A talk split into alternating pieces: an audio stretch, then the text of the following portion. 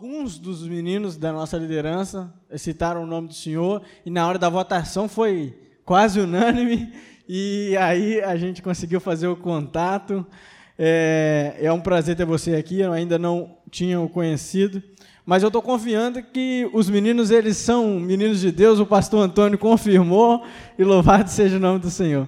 Você está em casa, pastor. Vamos orar? Estenda sua mão para cá. Senhor, muito obrigado pela vida do pastor, pela vida da sua esposa. Muito obrigado porque ele tem sido bênção em outros lugares. Que o Senhor guarde o seu coração, livre ele de todo mal e que ele possa ser instrumento do Senhor para falar aos nossos corações. É isso que nós te agradecemos, no nome de Jesus. Amém. Amém. Obrigado.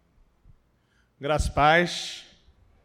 Gente, quem fez isso depois vai pedir perdão para Deus e para o pastor, né, por ter me chamado, tadinho, né? É bom estar tá aqui. Eu tenho o prazer sempre de estar aqui em Parque Lafayette. Eu sempre repito a mesma história. Quem está aqui há mais tempo vai ouvir de novo a mesma história, né? É, quando eu fui ordenado pastor, há 11 anos atrás, 11 anos é alguma coisa aí, atrás, fazer 12 anos esse ano, é, eu tive muito contato aqui com a igreja, que a igreja estava num período sem pastor. E aí eu fui num acampamento de jovens, substituindo um professor do seminário, pastor Eduardo. E aí calhou de ter um, a gente ter tido um carinho com a juventude aqui. Tinha um casal que a gente caminhava muito junto, que eu sei que está lá para Jacarepaguá agora, o Fábio e a Débora, né? Estão lá. Também sempre trataram a gente com muito carinho. Eu tive a oportunidade de fazer o, celebrar o primeiro casamento aqui, que foi do Fábio e da Débora. A primeira ceia que eu celebrei como pastor foi aqui também. Primeira apresentação de criança também foi aqui, né? Foi um negócio interessante. Então, a Parque Lafayette, sou muito grato por isso, por terem confiado e terem permitido que eu participasse desse processo de, de, acompanhamento da igreja e participar aqui da ceia quando era necessário. Depois, logo, vocês escolheram o pastor Antônio Júnior, que é maravilhoso também, uma bênção, que eu conheço da época de J. Gilberge, JBC, e ele sempre lutava pela juventude, então sempre tive um carinho, respeito por ele, assim, incrível e vocês estão em boas mãos. Sempre fui muito bem tratado, o café daqui é maravilhoso, a comida maravilhosa. É, toda vez que eu venho sem a Ana, sempre perguntam pela Ana, e isso também é um, uma expressão de carinho. Hoje minha esposa pôde estar comigo, está ali atrás. Como a galera mais antiga sabe, ela não gosta de ser apresentada, então não vou apresentar a Ana, mas está aqui comigo. E é um prazer estar com vocês, tá? É, com alegria, agradeço a confiança, apesar de eu não confiaria em mim, mas algumas pessoas confiaram, né? Então, que você segure essa bomba depois e amanhã você resolva tudo de errado que eu fizer essa noite, tá bom? Vamos abrir em Lucas 10. Enquanto você vai abrindo, ah, hoje eu estou, ainda estou, né, pastoreando a comunidade Batista Vida, nossa igreja lá que começou na época na minha casa, com uma menina da igreja que veio, uma menina da faculdade que veio se converter, surda, e a gente permanece como pastor nessa igreja. Hoje já temos três congregações, a igreja caminhou, a gente vai fazer sete anos de organização esse ano e vai para nove anos enquanto congregação e igreja. Deus tem dado graça para a gente, mas já está no momento também que eu estou encerrando meu ciclo lá. Já tem um rapaz que é oriundo da igreja, que já se formou no seminário, já é pastor, está pastoreando comigo e eu estou entendendo que está acabando esse tempo ali Acredito que Deus está mandando eu e a Ana para uma outra plantação de igreja. Eu amo plantar igreja, né? Esse negócio de, de, chegar na igreja já organizada, realmente tem que ter um ministério, tem que entender. Desse... Eu não, meu negócio é plantar igreja e graças a Deus eu tenho uma esposa que me acompanha nesse processo. Então, ah, pode ser que daqui a um tempo vocês tenham novas notícias aí da gente e vamos orando por isso, né? Estava ah, ouvindo essa música aqui, achei legal o nome da banda, Timóteo. Eu tenho sido um, um, um militante do discipulado, não sou militante político, ideológico, acho isso muito chato, acho essa gente chata, não participo dessas coisas. Eu amo discipulado. E Timóteo, para mim, é um exemplo de discipulado. Né? Timóteo foi alguém que se submeteu à liderança de Paulo e liderou a igreja sob a, a liderança de alguém. Ele, inclusive, é chamado de filho amado. É, é, bom isso, né? Eu fico muito triste quando eu conheço pessoas que não são discipuladas, porque não experimentaram o que é ter um pai, uma mãe espiritual, alguém que traz alegria para você, alguém que você pode recorrer no momento de dificuldade, que não necessariamente é o pastor ou o líder religioso. É, espero que a banda, vocês tenham líderes espirituais, pessoas que vocês submetam, busquem a Deus, porque é muito forte esse nome. Timóteo é, é uma expressão. Uma vez eu estava indo numa igreja e tinha um amigo meu, seminarista, que sempre ia comigo para os lugares, mas todo conselho que eu dava para ele, ele fazia errado. Ele não concordava com aquele conselho. Deve ter sido teu colega de turma lá. Depois eu vou falar o nome e você vai saber quem é. E aí um dia eu fui pregar numa igreja e o pastor falou: não, ele veio acompanhado do seminarista fulano de tal. É seu Timóteo? Eu falei: não, não é meu Timóteo, não, porque Timóteo ouve o que Paulo fala. Ele não ouve o que eu falo, então não é, não é meu Timóteo, não. Não funciona assim, não. Então, o Timóteo ele tem muito a ver com discipulado. Eu gosto muito daquele texto 2 Timóteo 2,2, né? O que de mim ouviste na presença de muitas testemunhas, confia a homens fiéis que sejam idôneos e capazes de servir a outras pessoas, né? Ensinar a outras pessoas. Eu acho maravilhoso esse texto porque é tão difícil você encontrar homens e mulheres idôneos hoje que queiram aprender e queiram ensinar, porque a igreja existe, não é por causa do marketing, não é por causa do Facebook, não é pela nossa capacidade de é, é, colocar desejo nas pessoas de virem para a igreja. A igreja existe até hoje porque homens e mulheres, desde o início da sua organização, quando Jesus começa chamando discípulos, ele ensina pessoas. E ele ensinando pessoas, ele ensina essas pessoas que elas têm que ensinar outras pessoas. Tem muito mais a ver com um a um do que impulsionamento no Facebook ou no Instagram. Tem muito mais a ver com isso. Então, oro a Deus para que vocês, como Timóteos, possam é, ter discipuladores e discipularem pessoas também, porque é essencial. Lucas 10, 25 a 42. Um mestre da lei se levantou e, querendo encontrar alguma prova contra Jesus, perguntou: Mestre, o que devo fazer para conseguir a vida eterna? Jesus respondeu: O que é que as Escrituras sagradas dizem a respeito disso? E como é que você entende o que elas dizem? O homem respondeu: Ame o Senhor, seu Deus, com todo o seu coração, com toda a sua alma, com todas as suas forças e com toda a mente, e ame o seu próximo como você ama a si mesmo. Jesus responde: A sua resposta está certa. Faça isso e viverá. Porém, o mestre da lei, querendo se desculpar, perguntou: Mas quem é meu próximo? Jesus responde assim: Um homem estava descendo de Jerusalém para Jericó. No caminho, alguns ladrões o assaltaram, tiraram a sua roupa, bateram nele e o deixaram quase morto. Acontece que um sacerdote estava descendo por aquele mesmo caminho. Quando viu o homem, tratou de passar pelo outro lado da estrada. Também um levita passou por ali, olhou e também foi embora pelo outro lado da estrada. Mas um samaritano que estava viajando por aquele caminho chegou até ali. Quando viu o homem, ficou com muita pena dele. Então chegou perto dele, limpou os seus ferimentos com azeite e vinho e em seguida os enfaixou. Depois disso, o samaritano colocou no seu próprio animal e o levou para uma pensão onde cuidou dele. No dia seguinte, entregou duas moedas de prata ao dono da pensão, dizendo: Tome conta dele. Quando eu passar por aqui, na volta, pagarei o que você gastar a mais com ele. Então Jesus perguntou ao mestre da lei: Na sua opinião, qual desses três foi o próximo do homem assaltado? Aquele que o socorreu, respondeu o mestre da lei. E Jesus disse: Pois vá e faça a mesma coisa. Jesus e os seus discípulos continuaram sua viagem e chegaram a um povoado. Ali, uma mulher chamada Marta o recebeu na casa dela. Maria, a sua irmã, sentou-se aos pés do Senhor e ficou ouvindo o que ele ensinava. Marta estava tão ocupada com todo o trabalho da casa, então chegou perto de Jesus e perguntou: O Senhor não se importa com que minha mãe, que minha irmã me deixe sozinha com todo este trabalho? Mande que ela venha me ajudar. Aí o Senhor respondeu: Marta, Marta, você está agitada, agitada e preocupada com muitas coisas, mas apenas uma é necessária. Maria escolheu o melhor de todas e esta ninguém vai tomar dela. Oremos. Deus, visita-nos nessa noite, por favor, Pai. Reconhecemos a nossa limitação e pedimos que o Senhor possa, como foi descrito aqui, nos ensinar a amar também através do entendimento. Nos ajuda, Senhor, porque às vezes nós queremos fazer tantas coisas para os outros e nem sabemos se essa é a verdadeira expressão de amor que o Senhor deseja. Por favor, Pai, nos visita nessa noite a nossa oração. Em nome de Jesus, amém. Há pouco tempo atrás eu tive acesso a uma informação, um termo que eu não conhecia, depressão funcional. Depressão funcional, nunca tinha ouvido falar nisso. Na verdade, eu não sou da área de psicologia, então não entendo muito disso, então não vou é, me ater a essa história. Mas o que a psicóloga me explicou em relação a isso, que depressão funcional é alguém que está vivendo a vida, continua fazendo todas as mesmas coisas que ela está fazendo, mas ela é, é, está em depressão, está de depressão emocionalmente.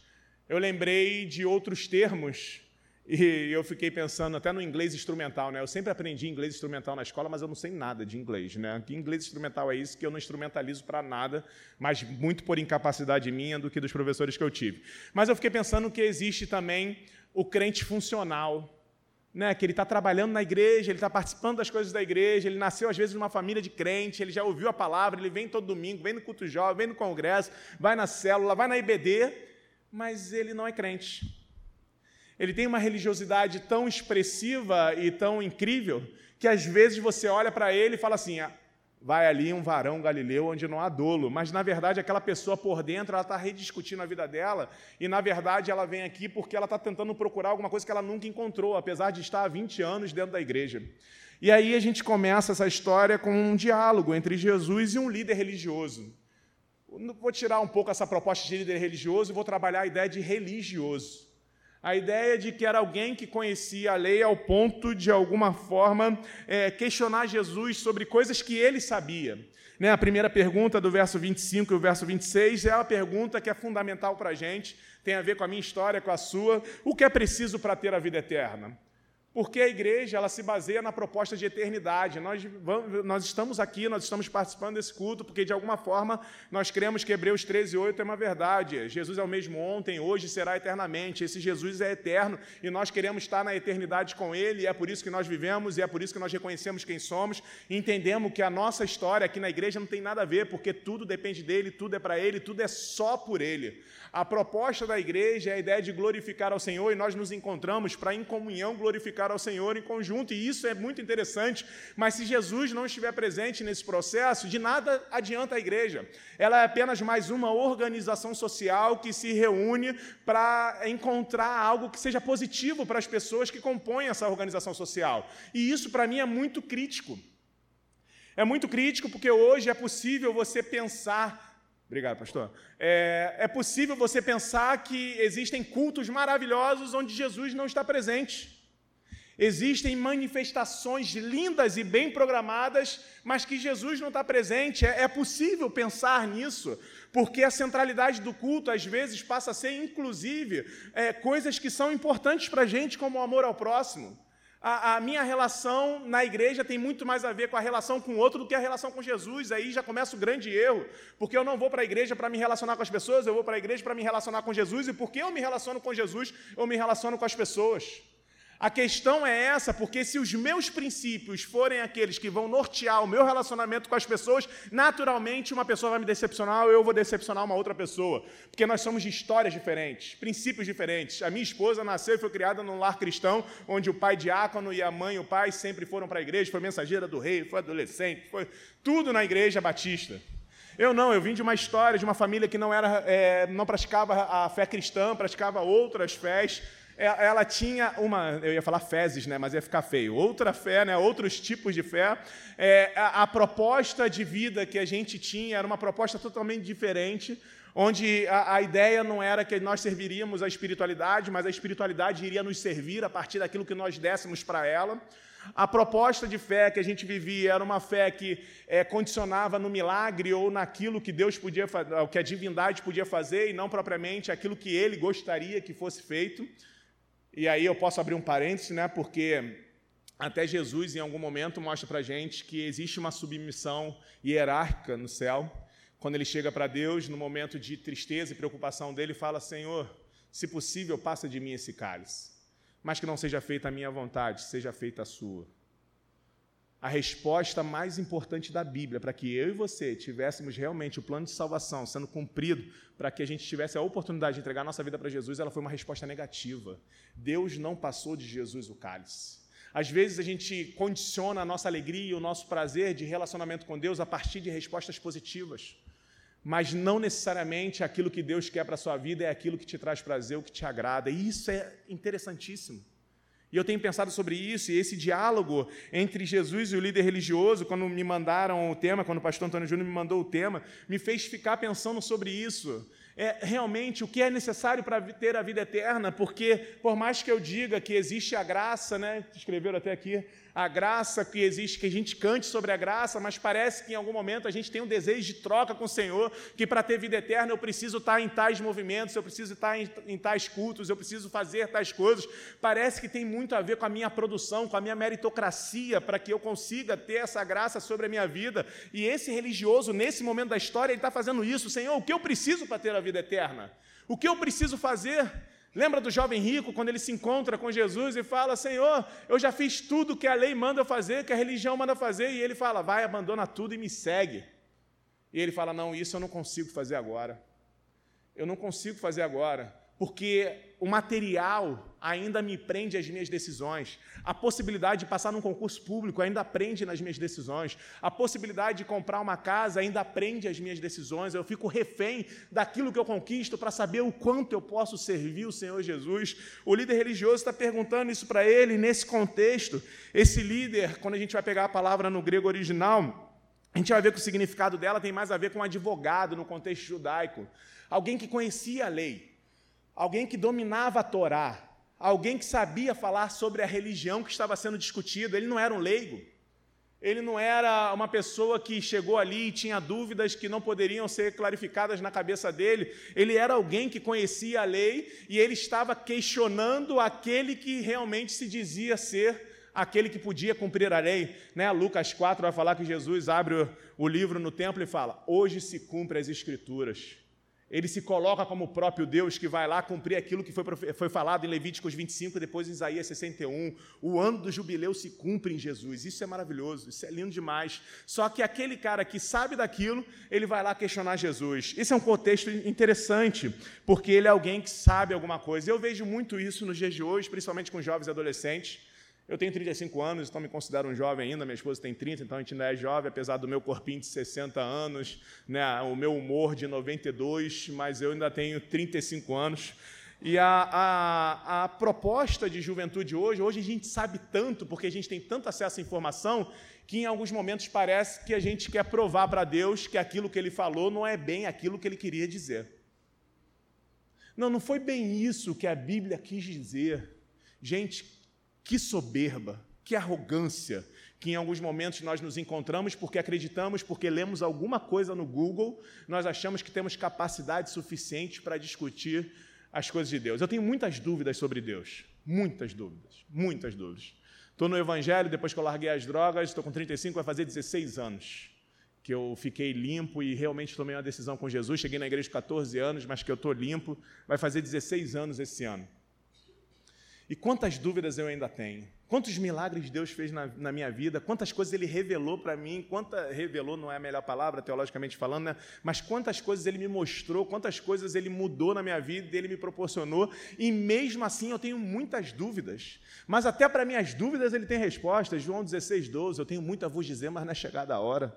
O próprio Senhor Jesus, através da sua palavra, fala para mim. Eu tive um professor no seminário, acho que deve ter sido o professor do Antônio também, o Aderbal. Aderbal, professor de teologia sistemática, ele falava assim: meu filho, essa resposta aí eu não sei te dar, não. Você pega um papelzinho, uma caneta, escreve no papel, bota no bolso. Quando você morrer, pergunta direto para Jesus, porque eu não sei te responder isso, né? Ele falava isso para a gente na sala de aula e é verdade. Porque todas as vezes que eu tenho uma série de dúvidas sobre a manifestação divina, a manifestação do Cristo na minha vida, eu preciso me prender à certeza do que ele fez, daquilo que eu era antes de conhecê-lo e daquilo que eu me tornei depois que eu o conheci. Porque aquilo que ele fez na minha vida, existem quatro fontes da teologia, né? Nessa ordem. A primeira é a palavra, a segunda é a razão humana, a terceira é a tradição cristã e a quarta é a experiência individual. É claro que a palavra sempre vai estar em primeiro lugar, mas de alguma forma Deus traz razão para a gente, racionalidade, entendimento, para a gente compreender o que ele está falando. Em Isaías, ele fala para o profeta Isaías, né? Vinde, troquemos razões. A tradição cristã, a igreja tem um papel fundamental na história enquanto instituição. Essa semana eu perguntava, eu conversava com uma pessoa e a pessoa falou assim: "Não, eu não concordo com essa instituição". E aí eu falei sobre a instituição, falei: "Ó, todas as instituições, elas foram criadas com princípios maravilhosos. Quem estragou a instituição foi o homem. E na figura do homem, o líder. A proposta da igreja, a proposta das instituições religiosas, elas geralmente são lindas. Tem algumas que tem, tem alguns problemas aí, mas geralmente elas são lindas, são maravilhosas. Religar o homem a Deus, adorar o Senhor, glorificar, são lindas. Mas em alguns momentos nós, os nossos pecados, nos colocamos à frente da vontade de Deus e acreditamos que nós temos condições de conduzir melhor a igreja do que Deus. E aí a gente começa a tentar dar ajuda para Deus e falar: Deus, não é bem assim que a tua palavra diz. Eu vou fazer dessa forma aqui porque eu acho que isso vai dar mais certo. Porque eu fiz um curso de marketing, porque eu fiz um curso de pedagogia, porque eu fiz dessa forma. Então, o meu conhecimento, Senhor, eu vou emprestar para o Senhor rapidinho aqui, porque o Senhor não sabe bem como é que funciona esse negócio, e eu vou organizar isso aqui. Depois que eu organizar, Aí a gente funciona. Sabe como é que as pessoas fazem isso? Quando elas param de ler a Bíblia para utilizar estratégias que elas acreditam ser estratégias administrativas mais importantes. Quando elas param de orar. Esse líder religioso, nesse contexto, ele conhece bem a palavra. ao ponto dele responder para o próprio Jesus. Vamos dos 27, verso 27. Ele responde para o próprio Jesus. O homem respondeu: Ame o Senhor seu Deus com todo o seu coração, com toda a alma, com todas as suas forças e com toda a mente. Ame o seu próximo como você ama a si mesmo. Ele conhecia a palavra. Só que a pergunta dele não era uma pergunta para se submeter a Deus, mas era uma pergunta para tentar confundir o próprio Deus, para mostrar que Jesus ali ele não sabia bem o que ele estava falando. Ele não é bobo, ele não é burro, ele não é idiota, ele é alguém que tem algum conhecimento e ele acredita que esse conhecimento dele é mais importante do que aquilo que Deus estava falando para ele através do Deus encarnado Jesus que estava aqui. E Jesus, inclusive, eu li isso com uma certa ironia. Claro que eu não posso falar que Jesus era irônico, mas eu li isso com uma certa ironia, que ele falou: a sua resposta está certa. Você está me perguntando uma coisa que você sabia, ele usa esse método dialético né, para discutir com as pessoas e ele faz. Você me respondeu aquilo que tem que fazer. Como é que você não sabe isso? Se você fizer isso, você vai viver. Porém, esse religioso ele pergunta: Mas quem é meu próximo? Ele sabe quem é o próximo dele. Você sabe quem é seu próximo. Você sabe que o seu próximo não tem a ver com o seu relacionamento de afetividade. Você sabe que o próximo não tem a ver com aquele que você tem mais carinho. O próximo é aquele que está perto de você. Eu costumo dizer que a minha vida ela só é relevante se realmente as pessoas que estiverem ao meu redor forem beneficiadas. Mas eu, às vezes, nesse momento capitalista que a gente vive socialmente, eu preciso pisar em alguém para que eu conquiste aquilo que eu gostaria é, de conquistar. Eu preciso dar um jeitinho para que eu consiga me relacionar com essa pessoa, para que essa pessoa me dê aquilo que eu preciso. Parece que, de várias formas, é, eu tento escolher quem é meu próximo. E Jesus vira para ele e, e, responde com uma história bem interessante que para um líder religioso ouvir falar que o samaritano era melhor do que o levita e do que o sacerdote é um negócio terrível. Como é que um samaritano pode ser melhor que um sacerdote ou um levita? O religioso fica em crise. Como é que alguém que segue outra religião pode ser melhor que um pastor e um ministro de música? Como é que pode esse negócio? Ele fica em crise, sabe por quê? Porque, mais uma vez, o ser humano está tentando mostrar para Deus aquilo que só Deus pode nos ensinar que devemos viver.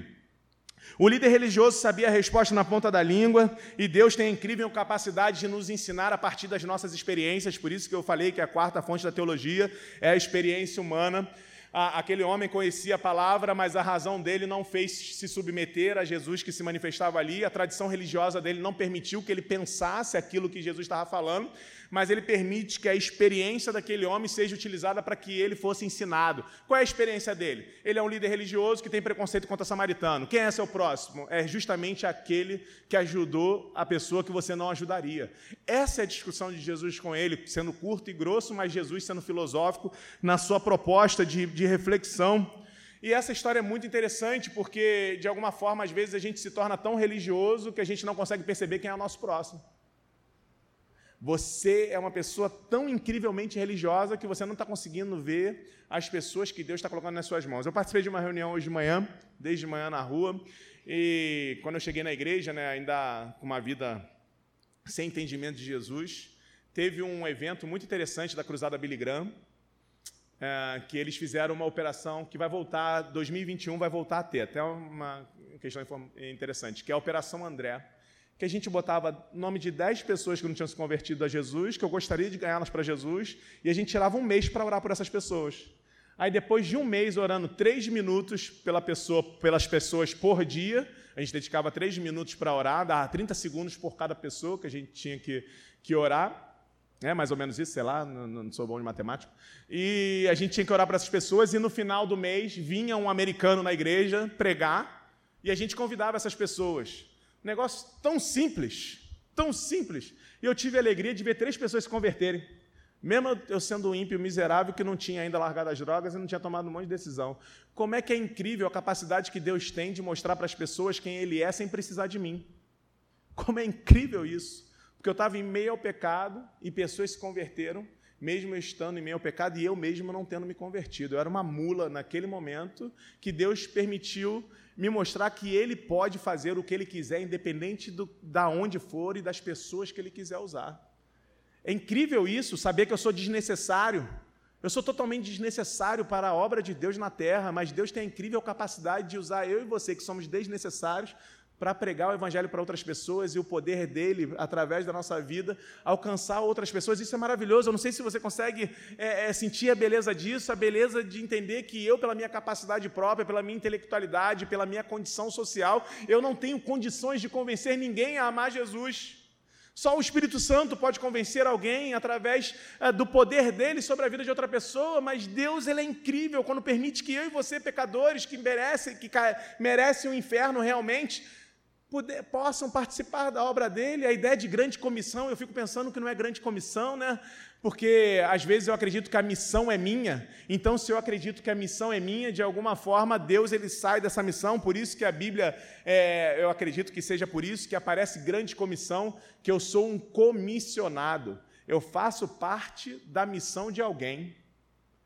Eu fui ganho e esse que me ganhou me orienta a fazer a mesma coisa com outras pessoas. Mas se não vier o poder do Espírito Santo, eu vou ser que nem esse líder religioso, que conhecia bem a lei, mas não conseguia nem interpretar o que a lei dizia. E aí a gente vai para a segunda parte desse, desse texto que a gente leu, que é o momento que Jesus chega na casa de Marta e Maria a, o estudo vai dizer para a gente, a Bíblia vai dizer para a gente, que ele chega e Marta o recebe. Maria não participa desse processo de recepção. Provavelmente Maria estava dentro da casa no momento que Jesus chega. E aí eu volto para aquela ideia que eu falei do crente funcional. Marta é um belo exemplo de um crente funcional. Está em casa, trabalhando, quer servir bem a Jesus. Ela não está mal intencionada, ela está bem intencionada.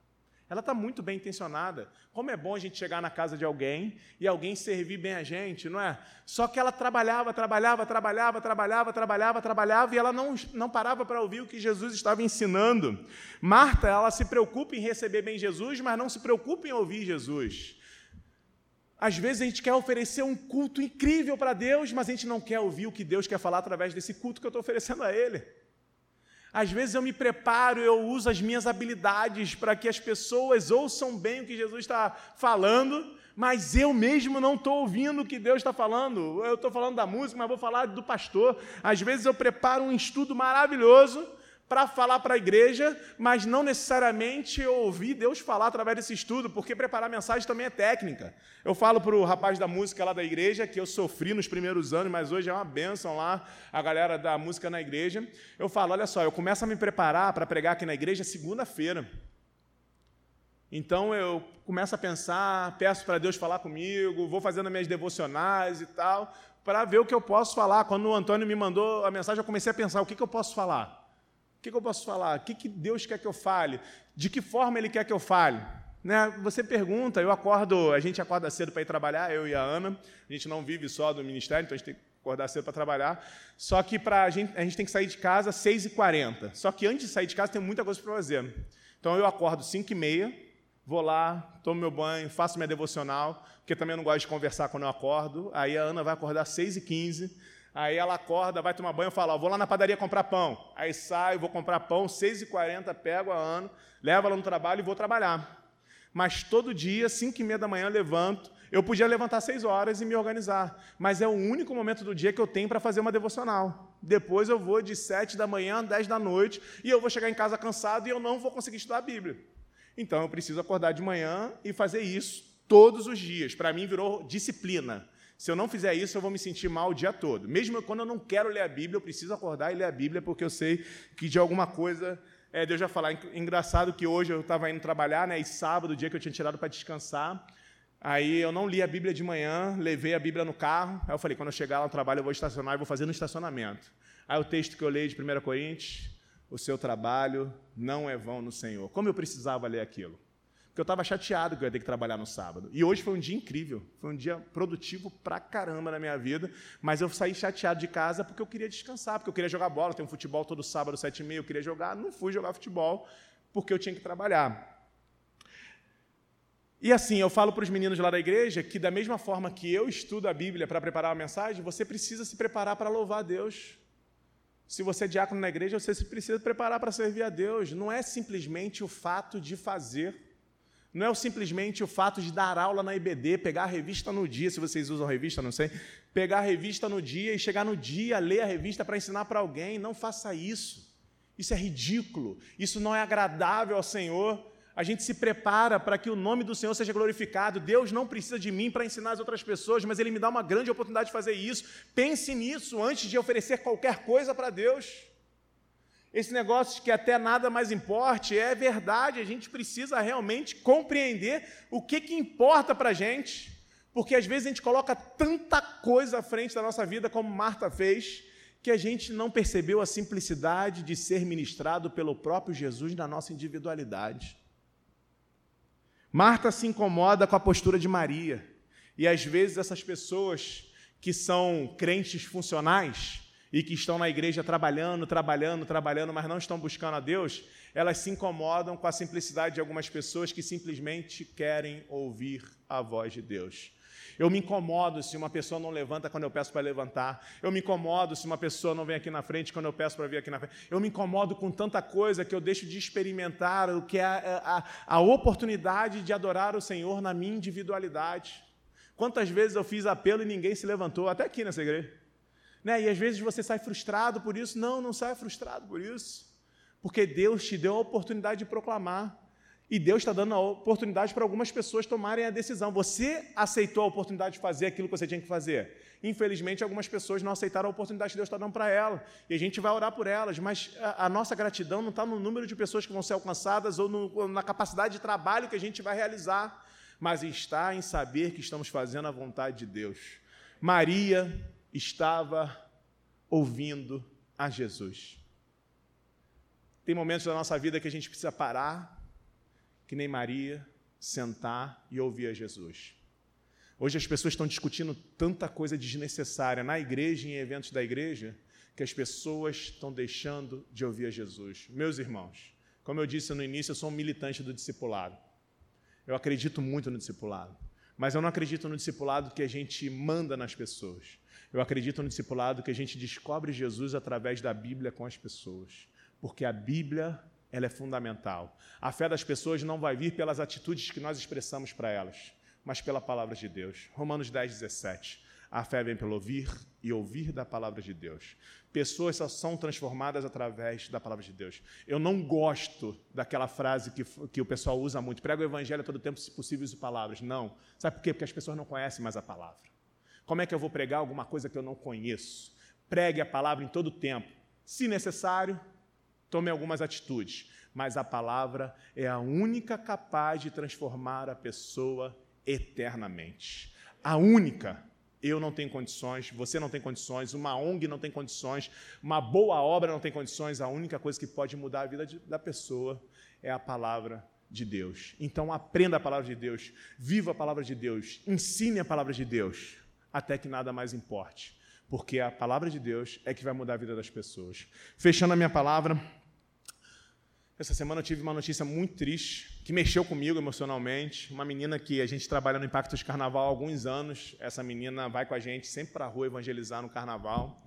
E uma menina, 40 anos, nova, atleta, professor de educação física, sempre estava lá com a gente em qualquer evento evangelístico que a gente fazia evento de oração, ela estava, a gente descobriu que ela está com câncer no estômago nível 4. Eu até mandei a mensagem para minha esposa, que eu não sabia o que era isso, né, como era da área de enfermagem. Eu perguntei, Ana, isso é ruim, isso é bom? Ela falou, é de 1 a 4, ela está no nível 4. E aquilo mexeu tanto comigo, que ela realmente é a expressão de uma serva fiel, sabe, disponível.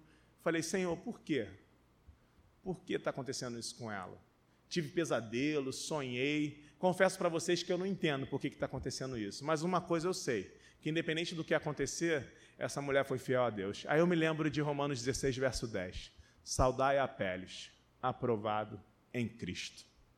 Eu não conheço a história de Apeles, não sei quem ele foi, não sei qual é a história. Procurei em outros livros, não achei, mas Paulo coloca no final da carta de Romanos alguém aprovado em Cristo. Até que nada mais importe. O nosso objetivo, no final de tudo, é ser aprovado em Cristo. Que você possa buscar isso. Que você estude a palavra ao ponto de entender o que é uma aprovação em Cristo. Que você escolha, que nem Maria escolheu, ouvir o que Jesus tem para dizer. Não seja que nem Marta, que quis trabalhar e pelas obras tentou alcançar sua salvação. Não seja que nem o líder religioso, que muitas vezes, por não querer fazer aquilo que a Bíblia manda, você quer questionar a Bíblia para Deus. Seja que nem Maria, seja humilde, seja simples. Escolha o que é mais importante. Porque, com certeza, gente, no final da história, essas luzes vão se apagar, essas portas vão se fechar, e o corpo vai cair numa vala e nós vamos morrer. Mas a questão que algumas pessoas acreditam que o fim é ali. Mas se você estudar a Bíblia, você vai entender que teve alguém que venceu a morte e prometeu para a gente morada eterna. O nome dele é Jesus. Aceite a Jesus, mude a sua vida e veja que os problemas da vida não se comparam na alegria de ter entregado o controle da sua vida para o seu Senhor. Deus, muito obrigado por essa noite. Eu peço pelos meus irmãos aqui de Parque Lafayette que o Senhor possa, cada dia mais, dar motivação, alegria, inspiração, desejo de buscar ao Senhor. Que eles desejem encontrar pessoas que os ensinem a Bíblia, mas também que eles desejem ensinar a Bíblia para outras pessoas. Nós cremos realmente que só a tua palavra pode trazer mudança para a gente. Foi assim com Maria, a tua palavra trouxe vida para ela, trouxe mudança para ela. Senhor, foi assim com outras pessoas, com Paulo, com a sua fala, o Senhor alcançou Paulo. Senhor, nós acreditamos que a Bíblia é a tua palavra, nós concordamos que ela não tem erro, Senhor, e nós te pedimos que através do relacionamento com a tua palavra e da compreensão da tua palavra, nós possamos ser quem o Senhor deseja, ó Pai. Não importa o que a sociedade vai falar da gente, não importa o que os religiosos vão falar da gente, não importa o que as pessoas que não têm religião vão falar da gente, o importante é o que o Senhor fala de nós, ó Pai. O importante é o que o Senhor orienta para as nossas vidas. Por favor, Pai, não nos permita sair daqui sem desejar viver intensamente ouvindo a tua voz, ó Pai. Por favor, Senhor, porque só ela traz sentido para nós, ó Pai. É a nossa oração, a nossa gratidão, porque o Senhor ainda permite que nós nos aproximemos de Ti, ó Pai. Muito obrigado, em nome de Jesus. Amém. Deus abençoe, meus irmãos. É sempre um prazer estar com vocês aqui.